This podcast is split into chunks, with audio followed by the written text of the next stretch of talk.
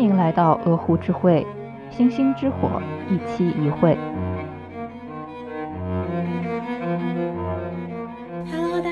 是主持人温克，大家好，我是思佳。首先，我们在录这一期的时候，正好是我们大明公司那一期上了编辑推荐，因此我们收获了很多的听众。然后在此也感谢大家对我们的支持，谢谢大家。因为关注我们的听众很多都是因为，嗯，主要是因为两期节目嘛，一期是我们知否那一期，还有一期是大明公司这一期。我们目前主要的内容方向其实也还是在做影视剧的解读，从女性主义的眼光去解读影视剧。所以，我们下一期的节目就是我们目前在筹备的是《梦华录》的解说。是的，大家可以多多期待一下。嗯，然后我们这一期节目上线是，其实大家看标题也知道了嘛，是专门为了父亲节去做的。是的，就是在群里面大家聊到这个选题的时候，我第一个反应是，我觉得无话可说。父爱这个词好像太缥缈了，因为咱们想想母爱就会有一个那种画面，什么妈妈抱着小孩子呀，什么给小孩子喂奶，带小孩子出去玩，什么给小孩子读睡前故事、做饭。但是爸爸就有什么具体这样画面呢？反正我是想象不出来。见到的父爱样本太杂了，什么样的父亲都有。相比起母亲，他被束缚在母亲这个身份里。父亲的形象就特别的广泛且多样化。是的，反正我见过的，无论我身边人也好，我自己也好，就是什么样的爹都有。就大家想到父爱，可能会想到什么父亲把自己扛在肩上玩儿啊之类的，或者很类似的画面，大概也就这样吧。反正就是我能想到的比较温馨的父爱画面吧。对我之前在那期女性劳动者那期，我也讲过，说我见到了那个单位同事。也是父亲嘛，然后他可能就是不太想回家，因为之前我看那个庞博脱口秀，他也说过，说结婚的男人都不怎么愿意回家，说他们最享受的就是下班之后坐在车里，就不用上楼那段时间，没有工作也没有家庭那段时间是他们最轻松的。让我见到一些男同事，他们就是经常能听到他们打电话说，啊，我今天晚上有事不回来了。然后那边可能就会问啊，你今天要应酬吗？啊，他说不是，嗯，工作有点事情要忙一下。有的时候因为我也加班嘛，然后我加班把事情都忙完之后，走过他们办公室，发现他坐里面，也没干什么别的事儿，就是在那儿，哪怕是刷刷短视频啊，或者看球赛呀，或者什么的。之前跟一个男同事聊天，我说你们怎么一个礼拜上五天班是吧？周末还来加班，周末加班也不是公司要求你们加班的，那你们来也没有什么加班费，你们来也没什么事儿，在家待着不好吗？他们说，哎，你还没结婚，你不懂，在家真不一定有在单位好。啊，确实，他们这样做只是为了逃避一些属于他们的育儿责任，或者是说。所谓的给自己找私人空间，但是把责任都甩在自己的妻子、甩在自己孩子的母亲头上，这样他们就可以不闻不问了。对，所以包括像我自己的父亲，我平时还真的挺难见到他的。有时候我跟我爸虽然都是在同一个家里，我们俩住在同一楼，但是呢，我确实就很难遇到他，因为他上班时间比较早嘛，他八点钟就去公司了，我一般要到九十点，然后才会去上班。有时候可能我上午也不上班，因为我觉得职业比较自由。嗯，包括我晚上回来，要么我晚上回来的早，然后我洗洗，我也就准备睡了。那我父亲他要回来的晚，我就遇不到他，或者说他回来的早，他自己就去他房间对面有个小的那个健身房还是什么，还叫影音室，就他自己把自己关在那个小房间里，就自己玩自己的。就很多时候，虽然我们都在一个家里，我也见不到父亲，所以有时候提到父爱，我就觉得父爱它太抽象了，我不知道什么叫父爱。那其实感觉对于他来说，家人或者这个家，可能有跟没有也没有多大区别，对你们来说也是差不多的。就我小时候也有一段很类似的时间吧，就那时候我还特别小，大概是三到六岁的样子。然后那个时候我爸是在另一个城市工作，所以他只有周末能回来。然后他周末回来呢，是周五晚上或者周六上午回来，然后在家就开始睡觉。睡觉睡到 周日再走，所以那段时间就是我跟没有爹差不多。说实话，是我到六岁之后，他不再在外地工作之后，嗯，一切才回归到所谓正常家庭的样子啊。但是也不太正常，这个话就另说了。反正对于我们两个来说，对父亲的疏离很大一部分都是因为他们在家庭中的缺失。是的，包括像我认识的一个妹妹，比我小两到三岁，她父亲就是常年驻外的。她父亲供职单位是家很大集团公司嘛，然后她父亲是个业务员，就经常在外面工作，也很难回来吧，甚至都做不到每周回来，有的时候两三个月他也不回来。所以对于这样的人来说，家庭有什么意义呢？对，而且尤其是像他这样的家庭，还有两个孩子，然后就他孩子妈妈一个人带着两个孩子，因为他们定居的城市双方父母都不在，所以有时候我就在想，那你这样的话，你为什么要在这个城市扎根呢？你结婚有了家庭之后，你自己你又出去了，然后把你的家人留在这里，甚至如果说有人能帮忙带孩子也还好，就只有孩子母亲一个人带着两个在上学的孩子。这是不是有点太辛苦了？对我甚至觉得有点残忍。是的，大家可能觉得以上我们说的都是有点个例啊，就是说，呃，可能我见到父亲也不是这样的，或者说我见过的大多数父亲都是待在家里的，没有这么特殊的情况之类的。那我想说一些大家见到比较常见的情况。之前某个平台有一个帖子很火，就是说大家提起父亲都对父亲有什么印象，然后最高赞回答就是他为什么总在躺着。对，为什么我的父亲总在躺着，而且还叫着累？而且有的时候就是这种躺着还是有对比的，就是父亲在沙发上躺着，然后电视里在播足球节目《天下足球》，对，或者说是新闻节目，什么《朝闻三十分》什么这种的啊，对。然后背景里面是刚下班的母亲，然后穿上围裙说：“哎，你今天想吃什么？”他说：“不知道，我太累了。”啊，随便吧，随便吧，你想吃什么就吃什么，你随便做吧就行了。就是 这种场景对比，就那个，还有可能就是他们下班之后把孩子接回来，孩子回来之后就跟他说：“行，你赶紧写作业去吧，安安静静的啊，别打扰你爸，你爸太累了。”然后跟老婆说：“今天随便吃，随便吃点。”然后吃饭的时候说：“今天晚上怎么没有肉呀？我忙了一一天回来，你就做这个给我吃吃吧。”真的，我小时候常听到这种话，但是血压升高是在近几年，因为我觉得太过分了。就有一次我妈做了饭，然后我爸是挑三拣四，就是挑这个挑那个。我妈有点生气，就说你你自己不做，那你干嘛这么挑挑拣拣的？然后她说我不需要会做，我只需要评价就可以了。所以我发现了，尤其是女孩成长中接触到的父爱配方很奇怪。是的，哦，让我想起来那个，你知道最近上架了一个酸奶，然后是什么父爱配方？然后底下写着零添加，你要去问为什么零添加呢？就是因为感觉到你的父爱也是零添加的。是的，我发现了，尤其是父亲在面对孩子的时候，他有时候会特别直白的表达他的感受，他就不需要那种，就可能他上班的时候面对领导，然后面对客户，他都是那种比较。礼貌的那种样子，就是比如说，好的，好的，好的，嗯，没问题，没问题，这事儿您说了算。好的，好的，没事儿，没事儿。然后回到家遇到孩子，就说你自己想想，你做错了什么？你觉得你这样做合理吗？你这样让你爸我很不爽，就是类似于这种，就是特别的直白。怎么说呢？感受不是感情，就是这是两回事儿。感受是包括了正面或者负面的，而感情就另外一说了。在我看来，就是很多父亲他表达感受很多，但是表达感情很少。是的，我觉得现在让我回想起我父亲对我的教育，就因为我生活中的部分很多时候都是母亲来主持的，比如说我买什么衣服，或者说，嗯，家里需要添置一些什么东西，或者说怎么样的，很多都是母亲在做参考，母亲在帮我解决。父亲来说的话，他更多的好像就是觉得。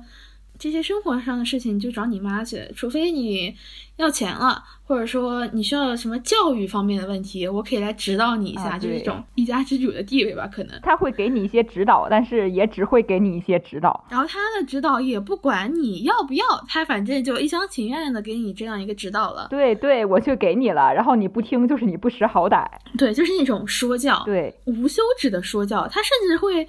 用他那种二十年之前的世界观来说教你，你跟他说不是这个样子的。他说你还小，你不懂。哎，我发现很多父母都会对孩子说你还小，你不懂。等你长大就知道了。你懂个屁呀！现在就大家都知道这个世界是在变化的，你二十年前的经验未必适用于今天。但是好像他们就不明白一样，他们就非要把自己那套东西塞给你。而且很多家长他们对当今的世界真的没有认知的，在他们看来，考研很简单，考编很简单，考公也很简单。就是只要说一说就可以考上的事情，而且公务员是天下第一好工作，老师是天下第一铁饭碗。你只要能做到这两样，他们就会特别的高兴，很满意了。尤其是对于女孩来说，他们真的特别希望女孩去做到这两样工作，因为所谓的稳定，也因为什么好嫁人之类的。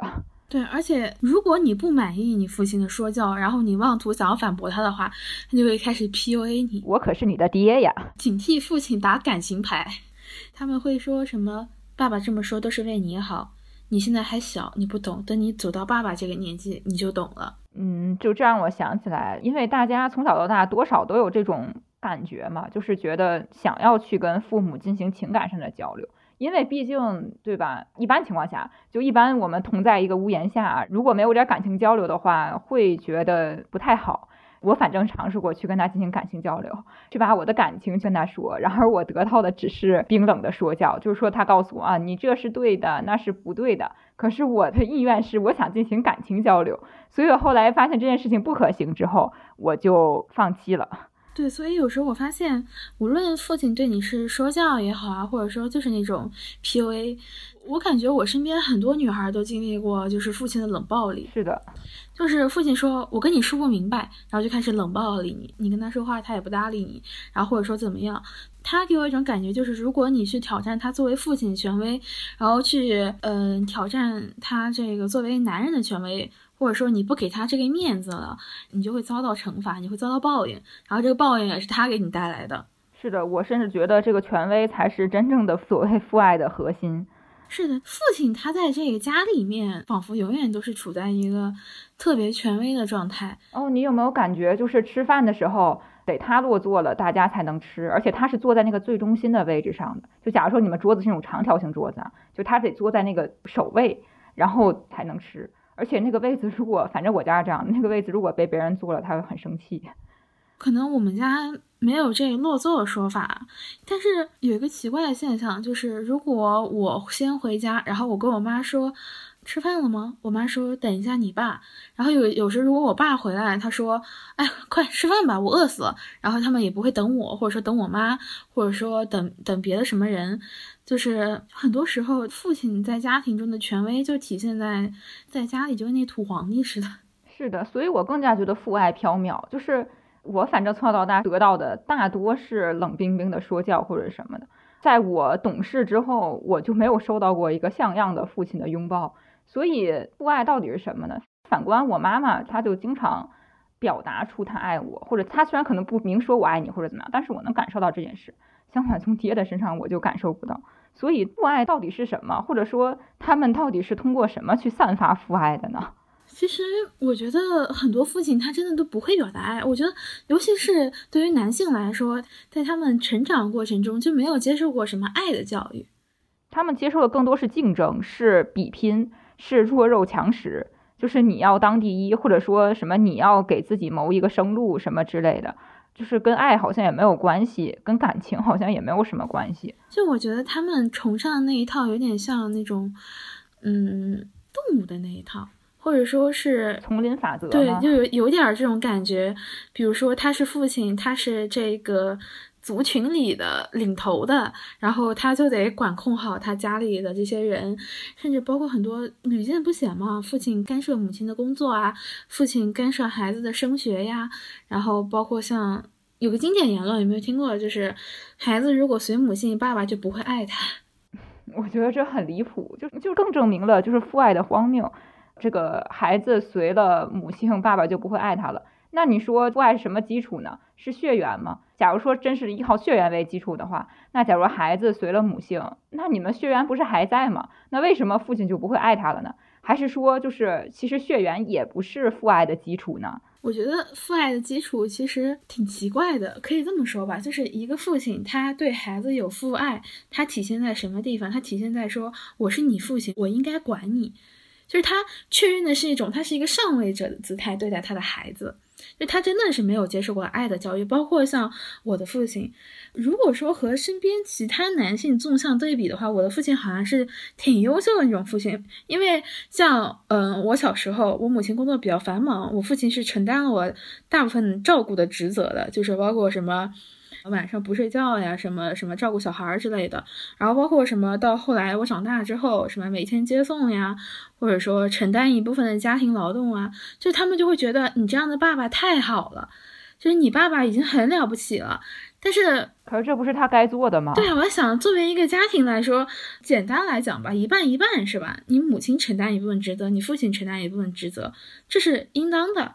你现在建立了一个家庭，你们有一个居所，那居所内必然会产生家庭劳动，或者说育儿责任，这种东西是理所应当承担的。因为你们既然决定你们要组建家庭，你们要生孩子，那你就应当承担相应的责任。但是他们把责任简单的划分为了目前我们国家主养家和什么看孩子就是主流的，就还是什么男主外女主内。但是其实现在来说的话。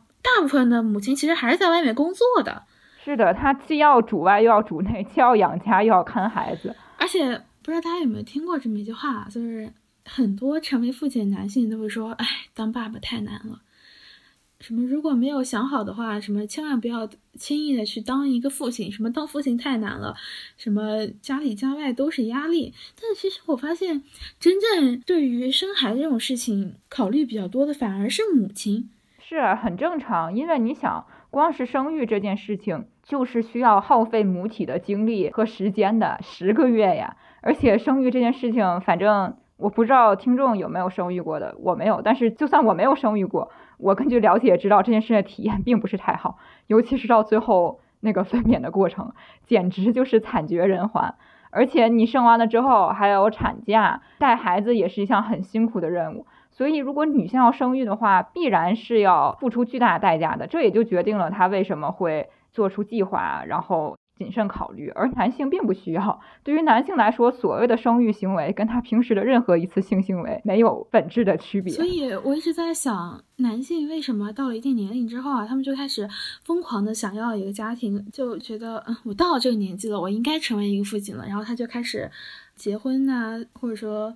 组建家庭啊，然后就开始说，我想要个孩子。我不禁去想，成为父亲，他到底给男性带来了什么？毫无疑问，肯定是带来了好处的。因为如果呃这件事情真的没有好处的话，那他们也不会去做了。我觉得很多父亲都会抱怨说，哎。生了孩子之后，生活水准下降了，或者说生了孩子之后压力更大了。妇产科一般都说：“哎，恭喜你啊，什么你你你你当爸爸了，或者说恭喜你啊，你成为一个父亲了。”但是也没有人说：“哎，不好意思啊，你们家孩子生了。”然后就开始掏手机，不好意思，你们家孩子生了，你太辛苦了，然后抹着眼泪走的。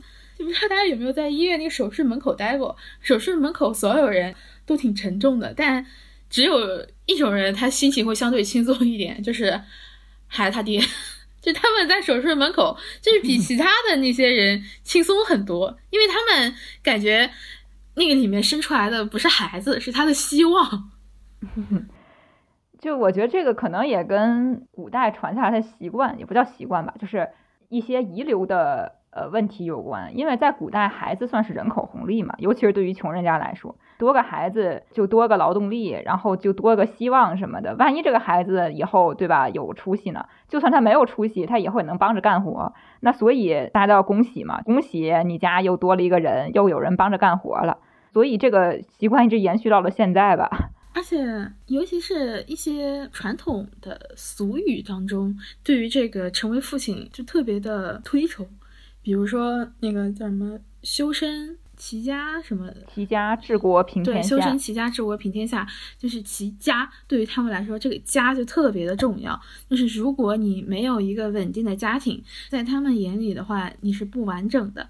这种不完整对于男性、对于女性来说意义是不一样。对于男性的不完整，就是觉得如果你没有一个孩子，就没有人认可你的能力，就是你没有办法从你家庭里面独立出来。秦朝吧有一个法令，就是说家里的男孩如果成丁了，那就要搬出去组成一个新的家庭，这样他才能收两个家庭的税。就是对于他们来说，成为父亲。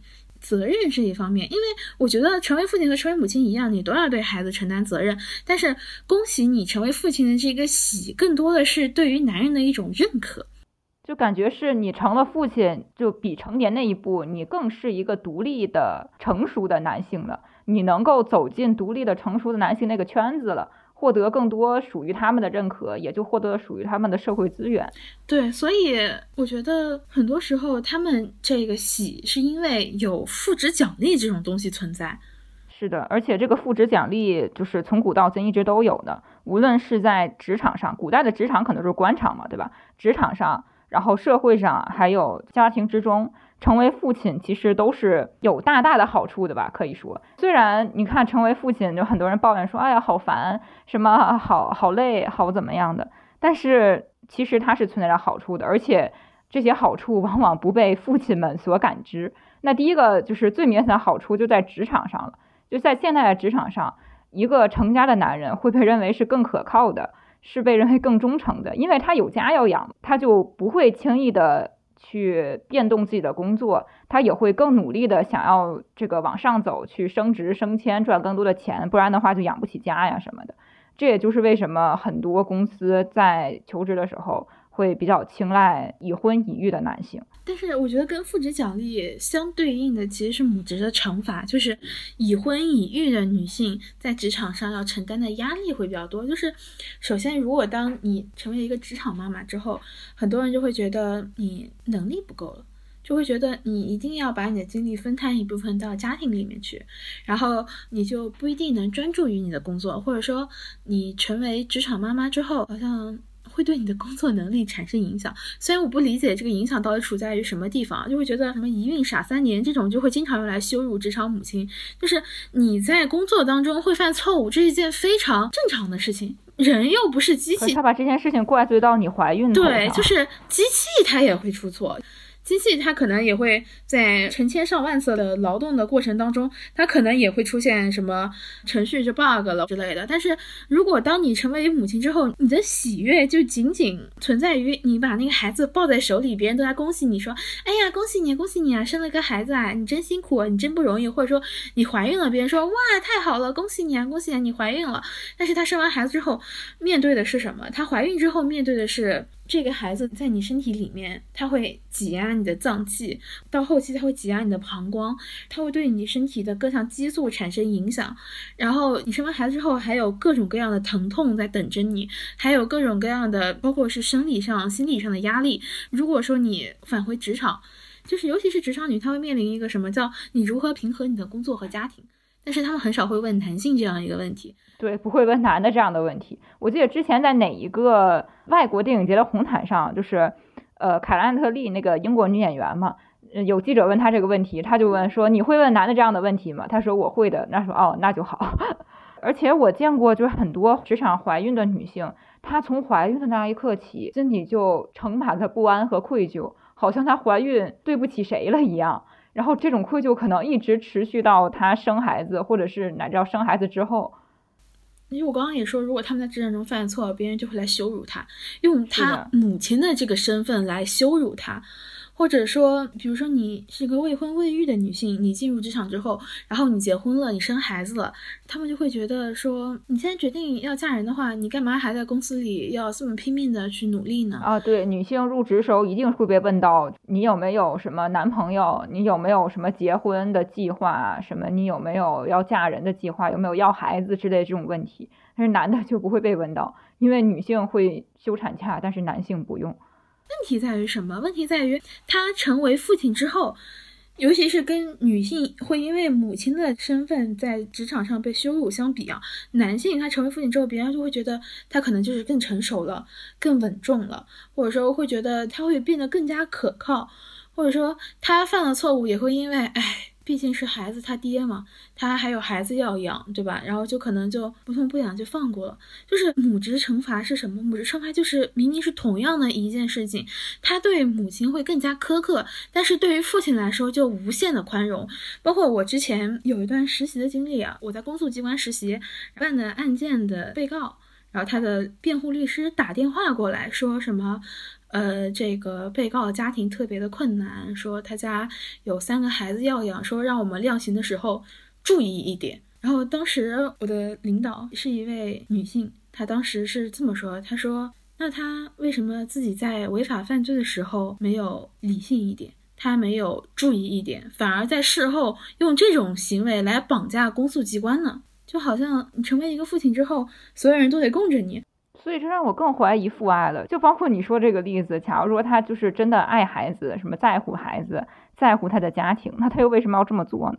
他做这些事情，结果他的孩子，他的这个妻子也一定会受到波及。然后包括男人在职场上面，父亲在职场上面获得的一系列好处，其实背后都是母职惩罚所被惩罚掉的那一部分去给他们撑腰的，是女性去替他们承担了他们本来应该承担的那一部分育儿任务，是女性替他们去完成了他们本该完成的一部分工作，然后他们才能在职场里面就是如常像以前一样该工作工作该怎么样怎么样，并且收获一个稳定的家庭。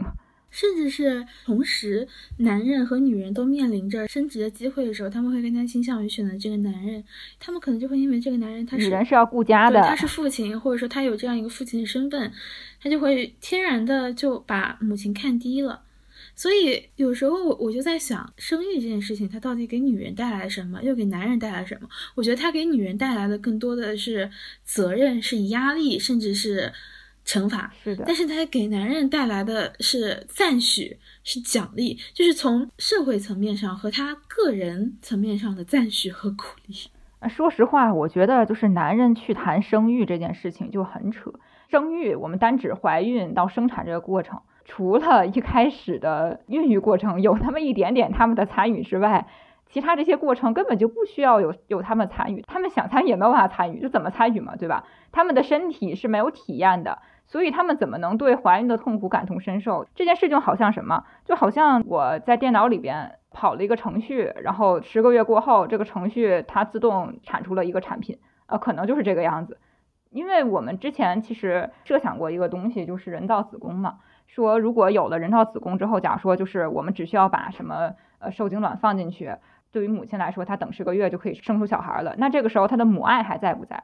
然后有人就说，那这不跟爹一个样子吗？我当时就就理解了，就是 父爱这件事情有多么荒谬。就是你不去参与生育这个过程，你对他没有体验，你要做的只是等待。然后你生出来之后，你说你跟这个孩子的连接能有特别深吗？我觉得反正至少是没有跟母亲那么深的。而且很多时候，我们都不禁发问：我们这个家里面，这个父亲他在我们这个家庭构建当中，他是用来干嘛的？嗯，当我们能够理性的看待母职惩罚和父职奖励之后，我们就会发现，好像我们之前传统认为母亲她赚钱的能力比父亲要差。大多数家庭里面来说，他们可能会觉得啊，母亲赚钱能力比父亲要差。但是有没有考虑过，是母亲是被人为的削弱了？就好像我们要让母亲更多的去兼顾家庭育儿，然后包括老人养老的责。责任，然后就让父亲出去赚钱，然后母亲待在家里。那这样就是母亲你的报酬少一点，给一点给你老公吧。然后这样你们就是各占一个家。那我这个家庭，如果我是缺少一个赚钱的人吗？就是还是怎么样呢？不不不，我跟你说，这个事情跟钱没有必然联系。这样说吧，在现代的家庭制度里，尤其是在东亚，男性是绝对的家庭的权力中心。而且这个权力中心一般来说不以经济条件的强弱为转移。我为什么意识到这件事情？我从小到大，其实我家里我母亲的地位比较低，我一直都以为是她赚钱赚的少，所以在家里没有办法扬眉吐气或者怎么样的。但是近年来，大家也知道什么经济不好嘛，变成了我母亲赚的多，然后我爸可能就不怎么赚钱了。结果到头来还是这个样子。于是我就意识到了，不是经济关系决定的这件事情，而是权力关系决定的这件事情。我知道有的人可能会说，现在有很多什么赘婿或者什么这个随母姓的乱七八糟的，在那样的家庭里面，他们不再占据传统家庭里边的核心位置，只是因为他们没有办法动摇那个女人的背后的可能是家庭，或者是这个女人不好惹，他没有办法动摇这个女性的地位，于是只好屈居其次。一旦有了机会的话，他还是会回到这个主位上来。嗯，有个词叫吃绝户嘛。对，而且我发现啊，一个问题啊，就是在家庭里面，这个父亲他的存在，很多时候就是说有一个比喻叫母爱似水，父爱如山。但是有时候我在想，我们家就这么点大的地方，摆得下这一座大山吗？确实山，因为山总是一动不动的。我为什么觉得母爱似水是什么意思啊？就是哪怕我母亲生下我之后抛弃我了，但是如果没有她，我是不可能存在的。对于我母亲来说，我的父亲是谁是有变数的，就是我母亲不一定跟我现在这个父亲结婚，是吧？但是不管怎么样，从他他生下我，那我肯定是我母亲的孩子，其次我才是我父亲的孩子。对，母亲是没有生殖焦虑的，我的孩子必然是我的孩子。对，母亲对自己孩子确认是非常简单的，因为我生出来的，我当然知道了，从我肚皮里出来的孩子，母亲生我，她扎扎实实，她是付出了很多很多东西的，包括是时间也好，包括是身体上代价也好。所以母爱似水是什么？水是生命之源嘛。我的生命最起码百分之九十九点九九是源自于我母亲。对，就我的生命必须要有水，但是山嘛，就 我不爱爬山。哦，这让我想起来，就很久之前我还上学的时候，我做过一个阅读。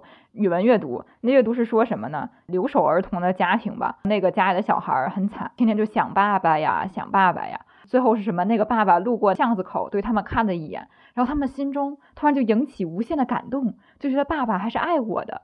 当时我没有什么感觉，现在想想就太奇怪了。为什么他看一眼你就觉得哇，他是无限的爱我的？对父爱的要求就这么一点吗？而且很多时候我发现父亲并不会。特别的在意自己的孩子，有一个很经典的一个现象吧，一个很经典的现象，母亲对你的细节，就是如果说母亲长期是照顾你的话，她对你的细节会很在意。但是同样，哪怕是一个长期照顾你生活的父亲，他就不一定特别在乎。就一个特别简单的例子，我上高中的时候，因为我妈早上起不来，我爸早晚接送我，他应该是知道我是上了多少天学，我放了多少个寒暑假的，这他肯定知道。放学回家路上，有时候我也会跟我爸聊天，就说什么，嗯，今天发。发生了什么事儿？或者说，嗯，我的朋友来我家里玩，我父亲也都知道，因为我我会在前一天跟我爸妈吃饭的时候，会跟他们讲，说我明天哪哪个哪个朋友要来，然后朋友他们家可能也有一些业务啊，或者说一些什么，会跟我爸会产生一些生意上的联系。但是呢，从这个时候我们就可以看出来，我的父亲他对我的很多生活细节是不在意的。我高二文理分科的时候，我在跟我妈说文理分科的事情，然后我爸第一个想法是，你不是才上高中吗？你怎么就文理分科了呢？对对对，太经典了，这。这可太点了，包括我当时考研的时候，因为我是考了两年，然后每次的专业是不一样的。然后他问我，你这次考的不是？他问了上次那个专业，而且他问了好多次，每次我都说不是，不是，不是。我大三的时候，他问我大二的事情；我大四的时候，他又问我大三的事情。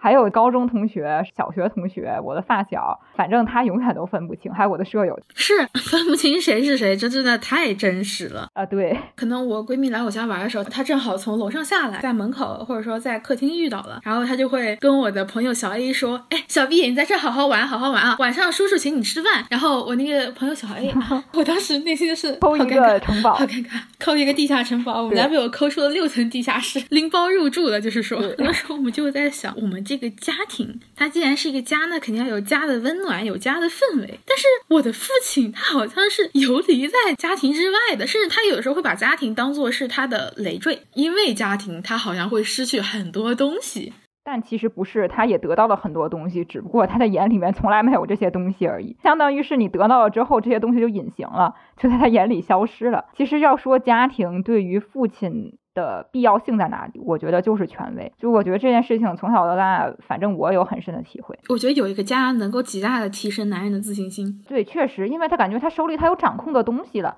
他可以掌控他的妻子。这就为什么家暴频发，因为他觉得他对自己的妻子是有所有权的，所以他能够虐待，能够像对待物品一样对待自己的妻子。那孩子也是同理的嘛，因为孩子也经常遭受家暴。在我家里面。相悖的意见从来都是不允许的，要不然就只有沉默，要不然就是顺从的意见，很少就会有相悖的意见。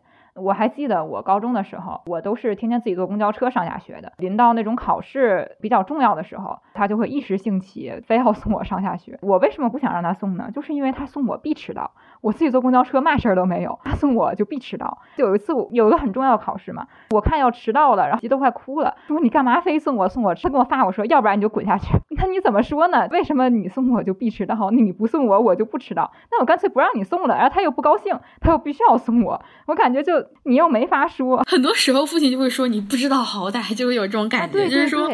我都这么来送你了，你怎么还这么多废话呢？有点跟一种霸道总裁剧里面说什么女人别给脸不要脸 啊，所以我很难磕起来霸道总裁，你知道吗？就一看就想到了，然后我就 我就吐了。很多时候看霸道总裁那些所作所为，我想不到是一个高富帅，我总是想到我爹。确实。太跌了！现在很多人就是说爹味是一个贬义词，为什么？就会觉得应该是天下苦爹久矣。我们说母亲这个词，它就不是一个贬义词，至少它说一个中性词，对吧？但是爹味，呃，那可就不一样了。你说爹味，大家就自动联想到一些喋喋不休的说教啊，你不要非塞给你啊。爹味它从一诞生就是一个贬义词，就很说明问题了。大概大家对爹的体验都不是特别好吧？对，而且很多时候，有的人会说什么父亲可能在外面彬彬有礼，回家之后就开始会发散很多负面情绪。我觉得这个问题就是在于父亲在这个家庭构建当中，他把自己放到金字塔尖儿的位置。是的，就是权威嘛。对，有一种自他而下、阶级分明的这种感觉。就哪怕他在外面有多不如意，他一回家就感觉，嗯，这家里面是有人地位低于我的，然后我就可以发散我的情绪，我就可以做做真正的自己。但是我觉得那也不是他真正的自己，那是他负面的自己啊！我治不了我的领导，我还治不了你们吗？对，就有一种我还治不了你。哎，我发现很多时候就是父亲会对孩子就是说什么。我还治不了你了，我比你多吃了这么多年饭，我还治不了你了。我吃过的盐比你吃过的饭都多。虽然说爹味现在是一个贬义词啊，但是不知道你上学的时候有没有遇到过那种男同学，他们非常热衷于当彼此的爹，对，互相说叫爸爸，叫爸爸，叫爸爸，什么我是你爸爸，快叫爸爸，我是你爹。我觉得这也是父权他在家庭中构建权威的一个体现，因为你当了我的爹。不只是生理上的问题，那他怎么不说什么你当我的妈？当然生理上他也当不了妈，或者什么你当我的叔叔之类的呢？非说你当我的爹呢？因为爹对他控制是最直接的呀。当了爹之后就什么都得听他的，他就是家里最大的老大，那可不当爹最爽呗。对，因为他们成为父亲之后呢，他就会感觉他突然有可以踩在脚底下的人了。我都不知道该怎么形容父亲这个称呼啊，他是属于一个什么类型？刚想说父亲这个身份嘛，那可以说父亲这个身份，或者说父亲这个职位，他的存在让男性产生一种心理的优位，尤其是因为在东亚国家，尤其是这种受儒家文化影响比较深的什么君君臣臣父父子子，对，就是这种伦理逻辑上来说，这种伦理的。阶级特别分明的时候，然后他们就会觉得，我说我是你爸爸，就会有一种啊爽，就是那种爽到天灵盖儿爽。你是我的，这个什么都听我的，以后你就是我的跟班了。对，而且身边很多人成为父亲之后，他的态度都变了。很多未婚的男性跟已婚的男性就气质就不一样，有孩子男的跟没孩子男的气质真的不一样。这我倒是，因为我没有太怎么接触过已婚的男人，不太清楚。这么说吧，已婚的男人眉眼之间都带着那么一点傲慢。尤其是当你有一个已婚的男领导的时候，他动不动就像训孩子一样训你，因为这个东西他在家里面操练了千千万万次。确实，就我很有经验，可以这么说吧。我爸在他没有孩子之前是一个，据说啊，我爸那个时候是一个特别勤恳的小伙。但是呢，他成为了我爸之后，有了领导的气质。哪怕那个时候我可能才两三个月，但他有一种领导的气质。他觉得，嗯。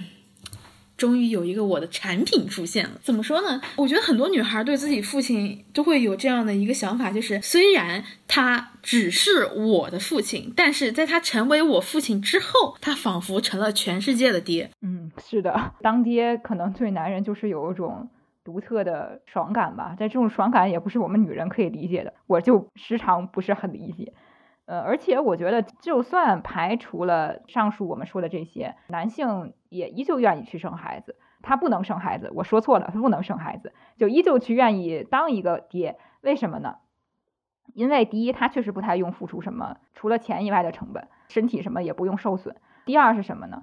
创造孩子会让他们有一种我终于创造出来一种东西，然后占有它的这种快感，这种快感可能是无可比拟的爽。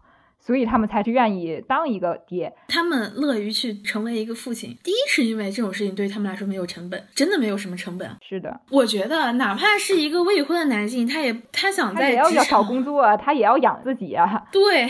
男人成不成为父亲都不耽误他们说是在职场上面拼搏，也不会说他们是因为打算成为一个父亲，他们才在职场上拼搏的。他们为了自身的社会地位，为了自己改善生活质量，他们也会去努力。甚至是他们培养一个孩子，尤其是在中产家庭来说更加明显一点。中产家庭培养一个孩子，其实是为了家族能有一个更多的可能。嗯，就会有一种感觉，对于中产家庭的男性来说，如果我没有一个孩子，那我这么多年我是为谁忙的？孩子对于他来说。说是什么？就就像一个生命的延续。对，是是就是像一个奢侈品，他们会给孩子报很多班儿，去让孩子学什么。尤其是像我父亲，我从小那种什么高雅的艺术学的特别多，什么管乐呀之类的。对，这种什么琴棋书画什么的这种东西，而且上什么辅导班什么的，从来都不吝啬去给你上这些。为什么？因为他们觉得你这孩子你得拿得出手。对于他们来说，孩子得拿得出手，这是他们一张名片。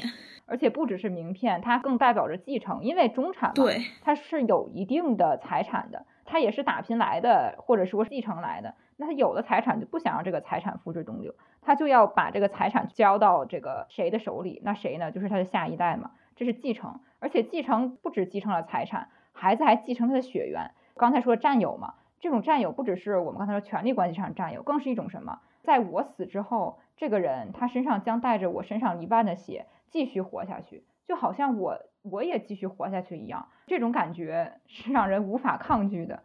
所以，无论从各个角度来看，爹生孩子可能都是一种对他们来说合理的选择，尤其是对中产来说，尤其是对于他们来讲啊。如果说对于那种富豪阶层来讲，他们生孩子不生孩子对他们来说更加无所谓了，他们也不差生孩子这些钱，他就养八个、养十个，他都养得起。或者说，对于那种特别贫穷人来说，他们生孩子是为了未来都一口饭的事儿。对，多一口饭的事儿，就是孩子嘛，就跟养猪一样，只要不饿死。反正也能长，说不定呢。妇联还会来帮帮他养孩子，村里还要给他建个房子。我没有内涵谁的意思啊，就是万一他孩子哪个孩子成才了，别的孩子他不管，他自己肯定是能飞上天了。别的孩子可能还真不一定，就他自己那肯定是鸡犬升天了。对于他来说，反正自己已经过得很差了，也不在乎来个孩子更烂了。但是处在中间的这个家里，可能还有这么点财产，可能还有那么一点就社会地位，或者说有一个稳定的收入的这些家庭来说，对于他们来说。养孩子其实有的时候是有点吃力的，所以不婚育的大多也都是这一类的群体。因为对于他们来说，孩子是一种你得经常去供的一个奢侈品，而且还未必供得起，供一个就很困难了。还有大幅降低自己的生活质量，但是这照样拦不住中产男性去想要成为父亲，因为对于他们来讲的话，我们刚刚也提了父职奖励嘛，是吧？他有了父亲这个身份之后的话，就好像他得到全世界认可一样。如果他不是一个父亲，他会就会觉得你为什么还不结婚生孩子呀？就会觉得你是不是？金玉其外，败絮其中，或者说，就感觉这个人怎么还不成熟啊？你成熟就快点结婚生孩子吧。对你这人还不成熟啊？你怎么还跟那毛头小伙子一样呀？呃，尤其是在父母那里，好像就只有结婚生子之后，才会获得父母，嗯，你终于是一个独立的人了的认可。是的，而且我觉得啊，对于中产家庭的男性来说，孩子这种东西，你就是得。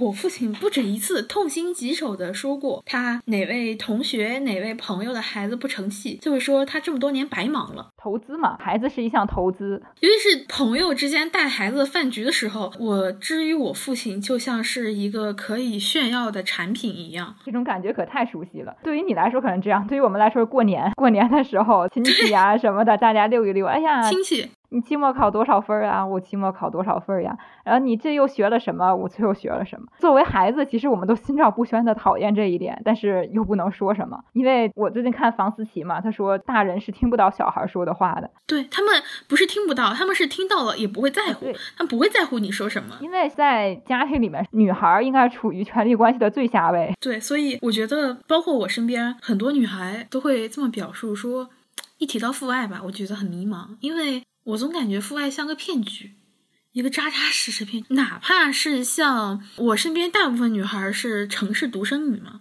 因为大部分都是化学区嘛，而且我们出生那个年代就还是独生子女那个年代嘛，就城市独生女，但是照样会受到隐形的重男轻女。我们先不谈就是社会层面的重男轻女这种现象啊，包括说什么啊女孩子学不好理科这种话，单从家庭里面来说，哪怕他是你的父亲，他其实还是轻视你的。是的，他不会按照培养男孩的那一套去培养你。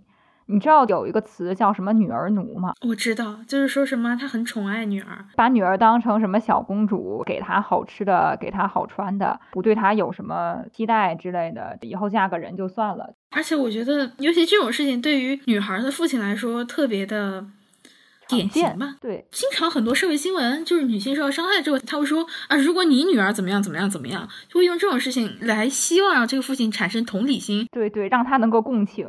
但是是其实我觉得他是共情不了的。我觉得也是，包括有时候我跟我父亲探讨一些性别暴力事件的时候，我父亲就会说：“你只要不怎么样怎么样，不就好了吗？”他其实是不能共情你的恐惧，他甚至是觉得你作为一个女孩，你天然生下来你跟男孩就是不一样的，哪怕你们只是生理上差，但他觉得你们人格上是不一样的。就是我爸之前说，如果当时你是个男孩的话，我就不用像现在。这么累了，我说为什么？我爸说男孩怎么样都行，但是女孩不行。我又继续追问，我说为什么呢？我爸说，我爸虽然他没有具体的提到说就是男孩能够吃到性别红利啊，但是他他的表述是类似于说男孩嘛，怎么总归会比女孩好过一点？嗯，就是。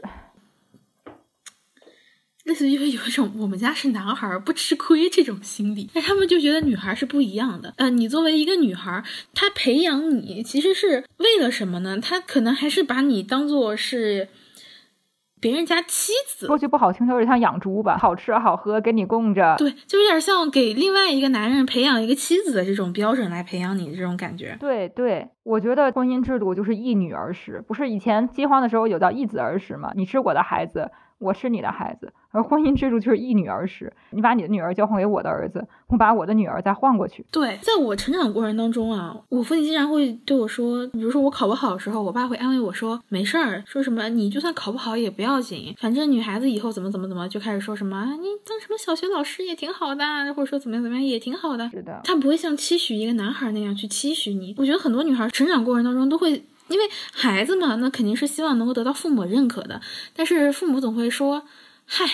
女孩嘛，这样就可以了。但是他们会对其他的事情格外重视，就比如说我可能两天没有整理房间，然后他们就会说哪有女孩房间是这个样子的啊？对，女孩子家家怎么能这样呢？我从小到大听这话听惯了。对，女孩家怎么能这样？女孩家怎么能那样的？然后我就很逆反，越这样说我就越不想收拾。是，尤其是当我表达一些比较激愤的情绪的时候，我父亲就会说：“哎，女孩子别这样，女孩子还是温柔一点好。”让你安静，让你顺从，让你乖巧，于是就变成了好操纵的工具。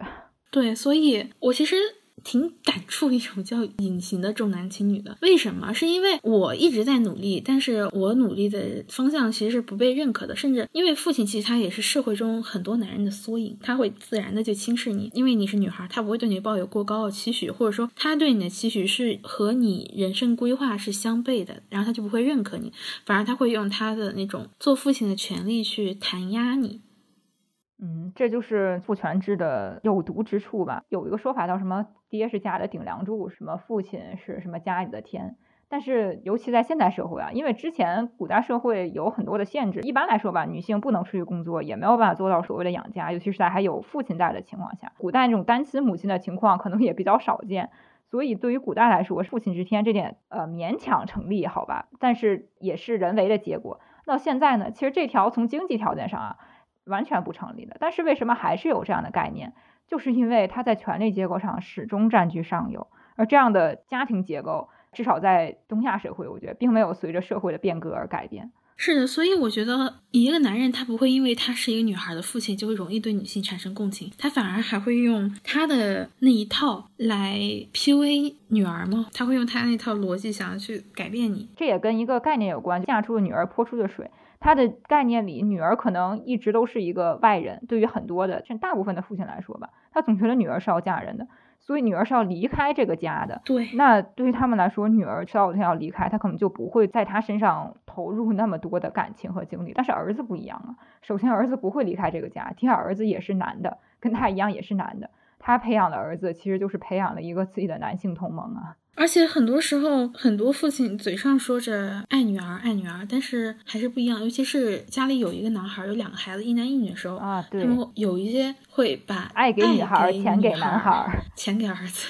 不耽误他把钱给儿子，他会说：“男孩嘛，你得有立身的基础；女孩嘛，是吧？只要我不让你饿死。”在我看来，钱给谁就爱谁，好吧？对，在我看也是这样。就是之前网上有个梗，不知道思佳老师有没有看过？就一个短视频，就是说男孩谈恋爱和女孩谈恋爱，什么男孩谈恋爱，父亲说：“哎，我懂的，嗯，钱拿去。”那女孩谈恋爱，父亲就说。回你房间里去，四十岁之前不许出来。对，好多人在成年之后，甚至还要遵守十点之前、九点之前不能晚回家的宵禁。而且很多父亲把一个女孩培养的，或者说花了很多钱去培养她。我觉得他很多时候是把女孩当商品的，随时准备卖出一个高价的这种感觉。就我们刚才说的一女儿娶嘛，你不去用什么艺术、外貌这种东西去包装她，她怎么能卖个好价钱呢？这种父权的 PUA 不只是家庭单位的这种个体的父爱，整个父权的 PUA 真的特别严重，因为父权是重孝的嘛。有一句话叫“天下无不是的父母”。你感觉这个爹妈怎么样对你，你都得对他好。其实这是一种非常非常落实的观念。我有一个朋友，她是一个很好的女孩，但是她被这种观念 PUA 的特别严重。她的父亲对她使用暴力，而且她还有一个弟弟，她父母名下的钱就是房产全部都转到了她弟弟名下。她之前问我。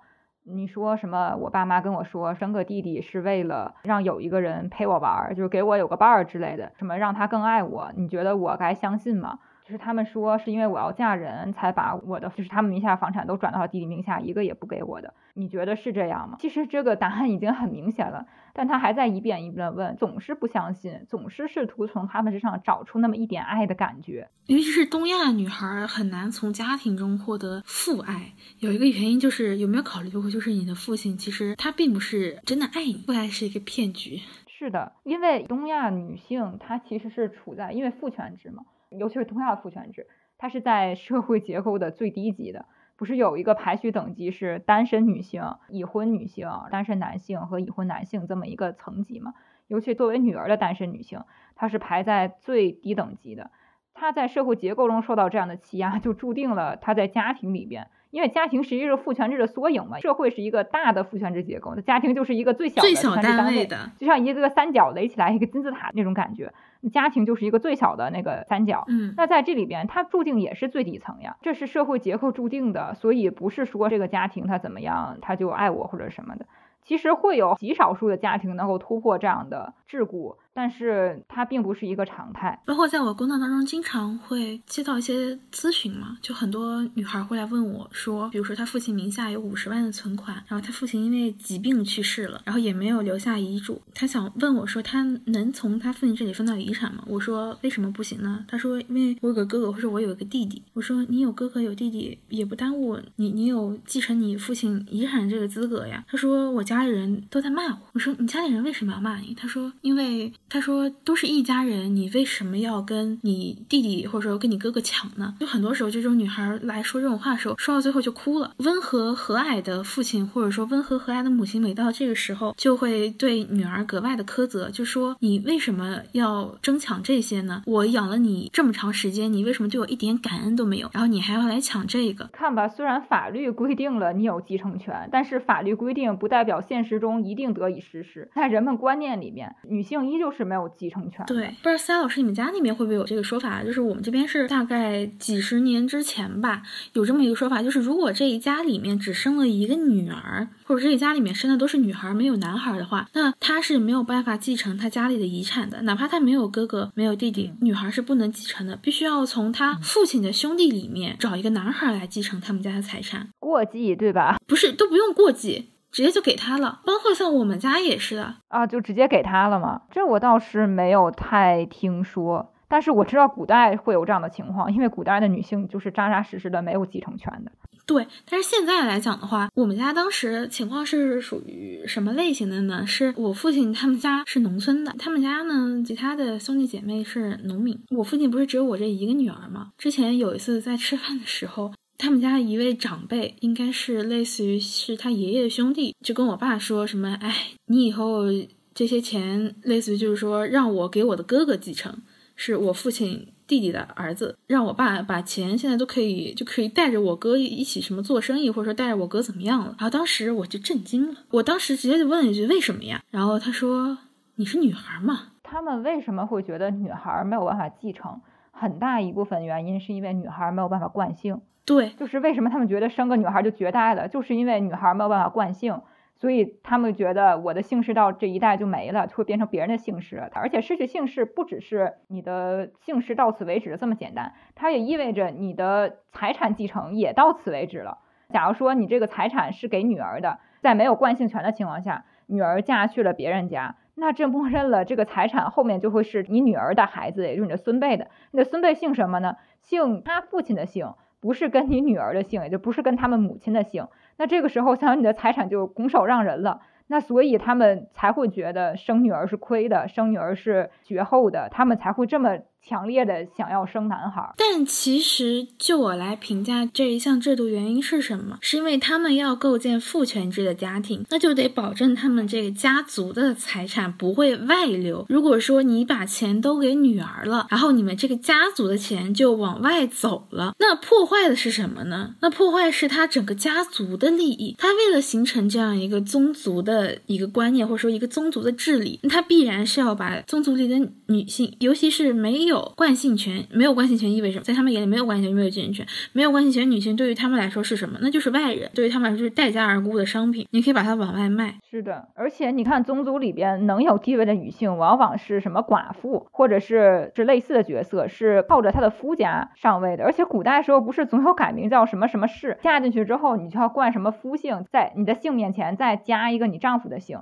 所以，某种意义上，寡妇也是他们家的人，所以他们可以安心的。再加上寡妇她是一个女人嘛，她不会被男人看得起的，她才能够安心的让这个寡妇坐上这个位置。而且，这个寡妇可能往往还有一个儿子，或者是过继来的儿子。她做的这一切也是为了男权社会的继承，并不是说他们多看得起女人，他们做这一切只不过是为了男权社会的延续而已。我们上一期在做那个大明宫词的时候，我有个朋友，他问我一个问题，说武则天那么爱太平，为什么他不把皇位传给太平呢？我问他一个问题，我说你觉得李唐王朝的大臣会容忍这一切吗？尤其是太平公主还有哥哥弟弟的情况下，哪怕尊贵如太平公主，她的孩子也是姓薛，或者说是跟她第二任丈夫姓武的，她的孩子没有跟她姓李呀。其实武则天做过尝试的，她有一阵儿把她的孩子改姓武了，把李旦改叫武旦，但是后面她又改回来了。为什么？尤其是在封建时代，这是不合法的，它是没有法律基础的。为什么我们现在把孩子可以随父姓或随母姓写进婚姻法中是这么的重要？是为什么呢？是因为它既然写进了法律，那它就意味着女性的继承权有了基础了。是的。这个姓氏，尤其是我们谈到随母姓这个事情上面，很多人都说随母姓有什么重要的呀？或者说有人说啊，你现在随母姓不也等于是你妈妈难道也随母姓吗？你妈妈可能也也是跟她父亲就跟你外公姓的呀？为什么要随母姓呢？其实真正的问题不是随母姓的这个姓是谁的，而是随母姓随的是母的姓。对，是母亲对于女儿的继承，是她真的能够把这个继承权给到这个女儿。是的，尤其是对于我吧，我是因为随母姓，我很小时候学校不都会发那个单子嘛，让你填，呃，你父亲叫什么名字，母亲叫什么名，在哪工作，然后电话是什么。嗯，有同学就会来问我说，看到了之后，他就会问啊，你跟你妈姓啊？我说对啊。他说你家好奇怪哦。我说为什么奇怪呢？他说。很少有小孩是跟妈姓的呀，但是后来吧，我发现就我也没有刻意的去选择过，就是我身边的朋友大部分都是随母姓的。为什么就觉得随母姓这个家庭是奇怪呢？可能会存在这样一种，他觉得随母姓你父亲很没有面子。我说为什么我随母姓了，父亲就没有面子了？那我随我父亲姓，我母亲不也没有面子吗？我觉得随母姓本来就是应该的呀。我母亲她怀孕生的我，再加上又不像是以前那种家庭，她确实是为了养我出力的。哪怕她没有养我不出力，凭生育这件事情，我也应该跟她的姓。是呀，还有一个很奇怪的现象，我我一直也很想讲啊。我们刚刚不是提到了赘婿嘛？赘婿家庭对这个男人的称呼也很怪。我有一个朋友，他父亲就是入赘的，他母亲有一个姐姐，然后他姐姐的孩子，我这个朋友的哥哥，他哥哥管他爸爸，其实按道理来讲应该叫。叫姨父嘛，对吧？舅舅吧，哦，是你那个他妻子的姐姐，对他妻子的姐姐的孩子，那那就是姨父，对，对啊，那不是你管他叫小姨，然后管他应该叫小姨父嘛？但是出现一个很奇怪的现象是什么呢？这个男生我也认识，他管他的这个小姨父叫舅舅，然后我就很奇怪，我说为什么要叫舅舅呢？因为不是管妈妈的兄弟才叫舅舅吗？他说为了尊重。我说被叫小姨父很不尊重吗？我我不理解啊，我我也不知道为什么这就是尊重了，就是他们觉得男人入赘已经是一件很丢脸、很丢脸的事情了，那我就应该在其他方面补足你。如果入赘是一件丢脸的事情，那女人进婚姻岂不是最丢脸的？对，很多时候我觉得他这个逻辑是在互殴的。是的，左右互搏。对，就左右互搏。然后之前有个男同学问我：“你跟你妈姓？”我说：“对呀。”然后他说：“那你爸在家里地位是不是特别低？”然后我当时我愣住了，我想了想，我我就说：“对我爸每天回家都得跪在门口给我跟我妈换鞋。我要是心情不好呢，我随时就可以摔我爸俩巴掌。你满意吗？”他们对于这件事情想象很奇怪，感觉这个男人必须得是权威的中心啊，不是对这个家庭就整个坍塌了，完全超出他们的认知范围了。但实际上，就这个家庭还是这个样子的呀。对，我觉得父权的建立其实不仅是父爱骗局，我觉得父权它也是一个骗局。父权是从哪里得来的？首先，他抢夺了女性生育的孩子，给他冠了一个姓；其次，他抢夺了。母亲的权利，无论是从职场上还是从家庭上，他把女性变成了他的附庸，变成了比他低一等的人，而且把生育真正变成一种惩罚。对，把这个变成一种惩罚之后，那成为父亲就是一件荣耀的事情。为什么？他会觉得这是他们征战得来的结果，他征服了一个女人，他征服了一个女人，他背后的家庭。嗯，然后所以就会那个国骂嘛，大家都知道的，反正总是带着妈，对吧？对对对，就是那个 C 字开头的那个，或者说什么。您母亲去世了，就是这种骂人的话，那永远在重伤母亲，为什么不去重伤父亲呢？我觉得啊，是跟那个伦理我们讲的也相关。为什么男的喜欢当彼此的爹？如果他去骂他的母亲，而且是用性关系的方式去侮辱他的母亲的话，那某种意义上他也是当了那个爹。是他觉得就还是我们家男孩我不吃亏这种这种心理。为什么一直在重伤母亲？是因为骂一个孩子，如果是你骂他妈，他妈就说哎算算算算没事没事。如果你骂他爸，他爸可能上去一大耳刮子。哪怕是你是个男人，就说你凭什么挑战我作为男人尊严？其实他在重伤母亲的时候，辱骂母亲的时候，其实他心里想的是还是你。你是女人，是的，所以改变男权社会遗留下来口癖、遗留下来言语习惯非常重要。改掉这些口癖，也会对你的思想进行一个改变。就比如说。经常有句话就是，凭什么不让骂妈呀？什么骂人不骂妈，犹如弹棉花。我说，那既然这样的话，我又不是光者嘛。你要想骂我的话，你先骂我爸呀。那不是说父亲才是这个家庭顶梁柱吗？你骂我妈有什么用？你不该骂我们家那个顶梁柱吗？你想拆人家房子，你是不是得先把人家房梁给人家拆了，是吧？骂街不骂爹，滚过两条街，行吧？就所以很多时候，我就觉得这个父亲在家里面可能都是虚构的，他是以一个阴影的形式在家里存在的，他好像不存在，又好像无处不在。有天我躺在床上，我就在想，如果我没有父亲，我们家会变成什么样子？然后后来我想了想，好像也没有特别大的差距啊。我身边很多很多家庭，我会觉得他们家如果没有父亲的话，会变成美好的人间。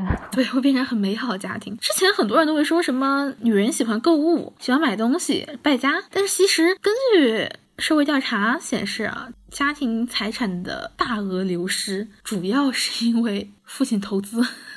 而且女人拿那个钱多半是你像她还要养孩子，尤其是家庭主妇嘛，不建议大家去当家庭主妇啊。在现在这个情况下，千万千万千万不要去。就是你拿那个钱，不光是给自己的，你还要去养活几个孩子。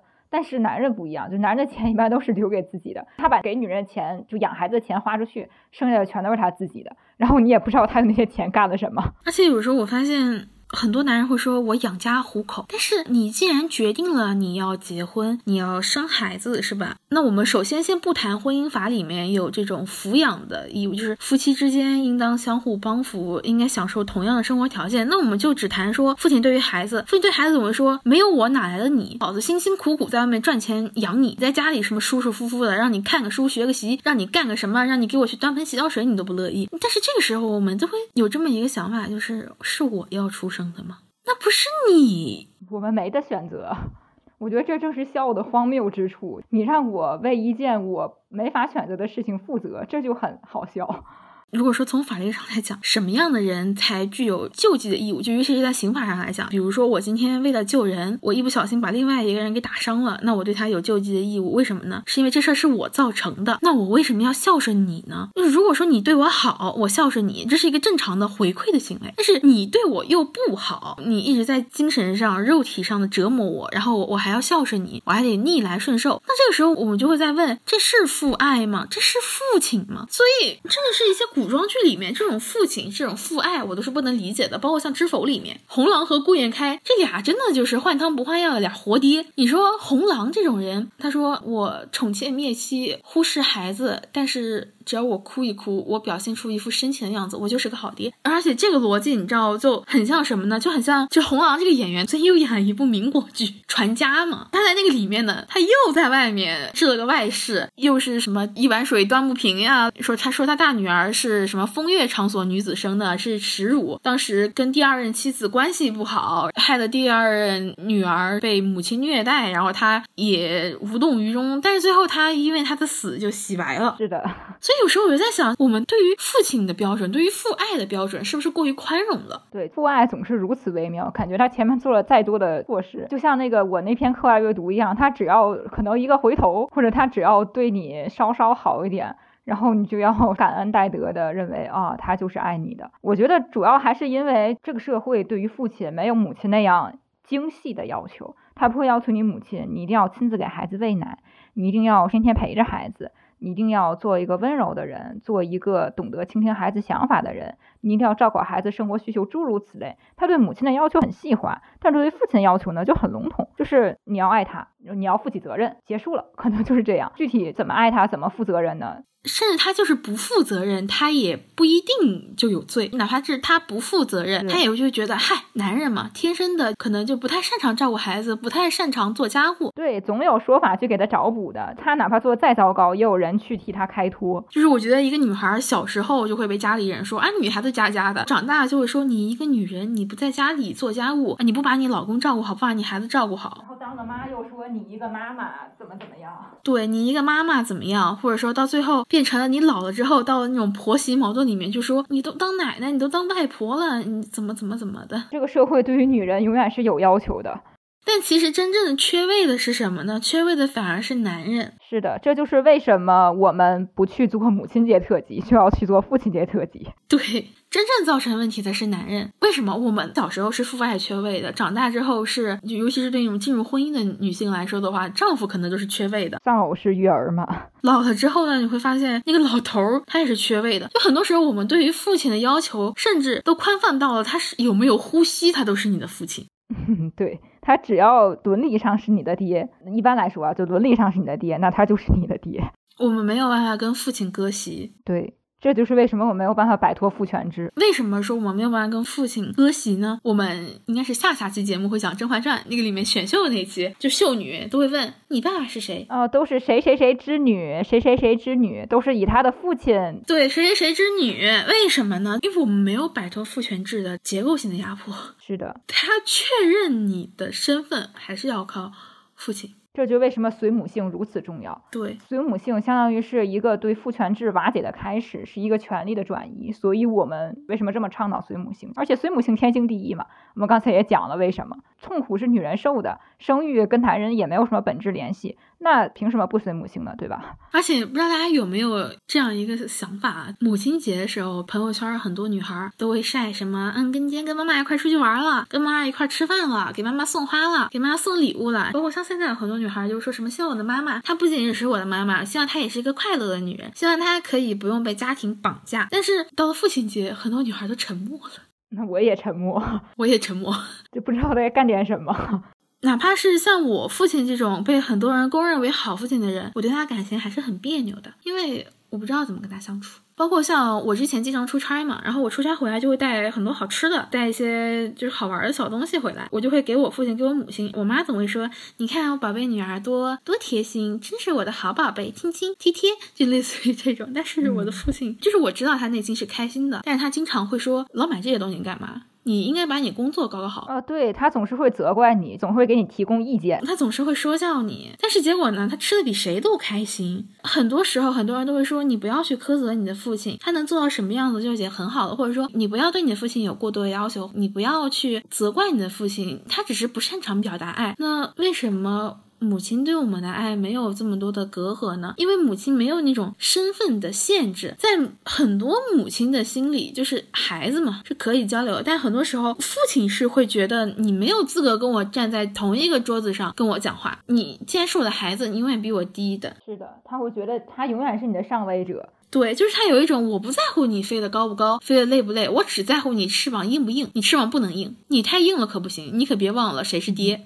就是你翅膀再硬，我都是爹。而且我觉得真正的父爱骗局是我们刚刚说的那种，对于父亲社会层面上的认可，就是说你成为父亲之后，你就会变得特别的沉稳，稳重，变得有责任感，对稳重。但是因为我们节目录制前一天，正好就是出现了那个唐山性骚扰之后。演变成性别暴力事件，我们会发现，在这个案子里面，男性犯罪嫌疑人都是爹，是不是全是爹？还真不好说，反正肯定是有爹的。好像反正有很多个是爹了，而且甚至是有女儿的。对，有很多个是爹了。但是你觉得他们成熟吗？他们稳重吗？而且他们真的在乎自己的女儿吗？因为我看到有一个是他有一个女儿的，对，其他的我倒没有太在意啊。他们反正也是成为了父亲了，成为那个享受父职奖励那种父亲了，但是。他真的是一个父亲吗？他能够给孩子正常的父爱吗？甚至我觉得他们甚至在家庭里面也是很擅长使用暴力语言的。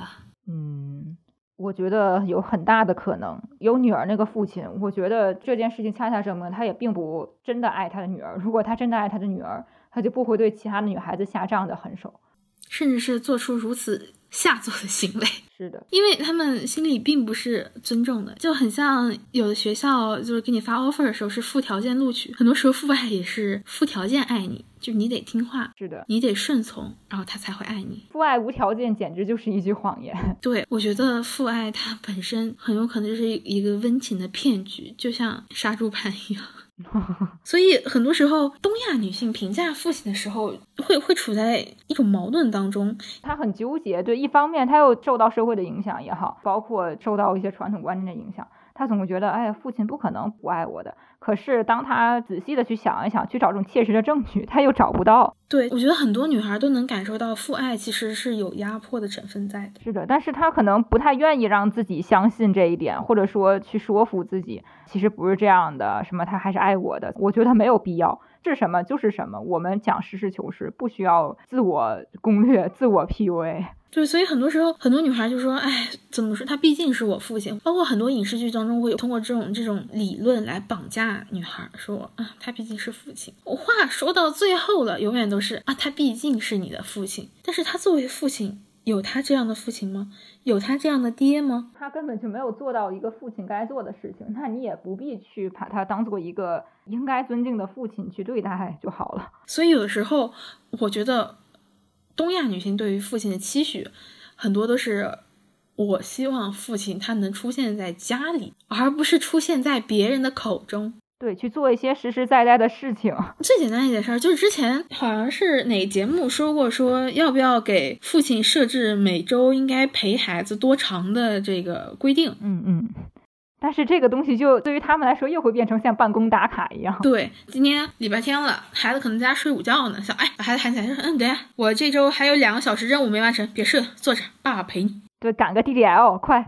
所以这本质上还是一个社会结构的问题，是一个观念的问题，而不是说你去搞这些像 TBL 一样的东西就能把它转变过来的。头痛医头，脚痛医脚，这样的措施是没有用的。所以我觉得，如果想要改善亲子关系，想要改善家庭关系，最好的办法就是让男性接受家庭教育。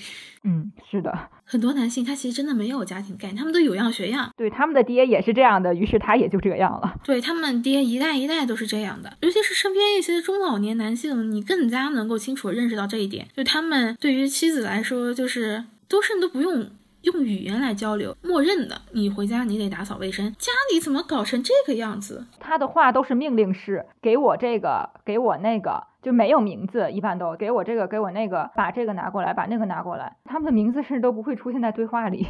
是的，有时候我就在想，如果是这样的家庭的话，女性为什么需要这样的家庭呢？那女人结婚是给自己再找一个爹回来吗？就我觉得都是在找一个爹，找罪受。新娘，要不然叫新娘呢，对吧？对应的那丈夫叫什么？叫未来的爹，爹的预备役。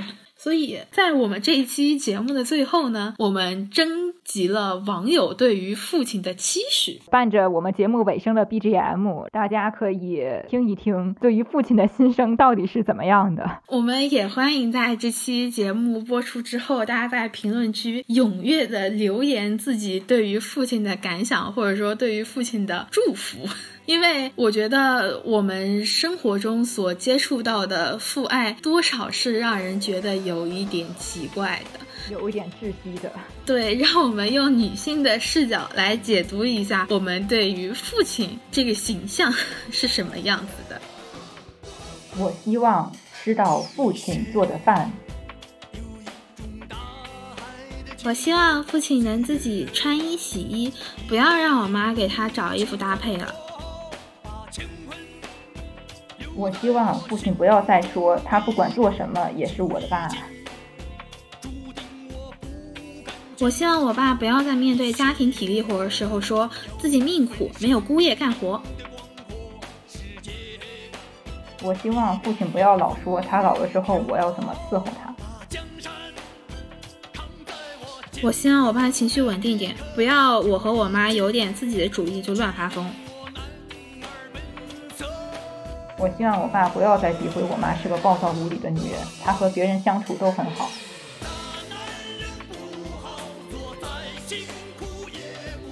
我希望父亲不要老觉得全世界就他最正确。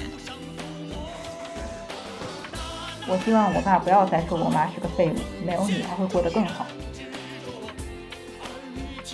我希望父亲不要总是说想当年。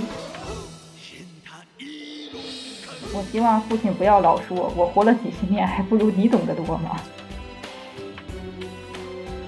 我希望父亲不要总给我安排他认为正确的道路，安排不等于支持。我希望父亲不要以为我好的理由要求我做我不想做的事情。我希望父亲不要说考研、考公、考编很简单，随便考考就能上。我希望我爸别催我找男朋友结婚了。我希望父亲不要在我拒绝相亲对象之后觉得我不正常。我希望父亲能和我直接交流，不要让我妈做传声筒。希望我爸学会坐着用马桶。我衷心希望我爸健康，不想我妈在他病榻前伺候。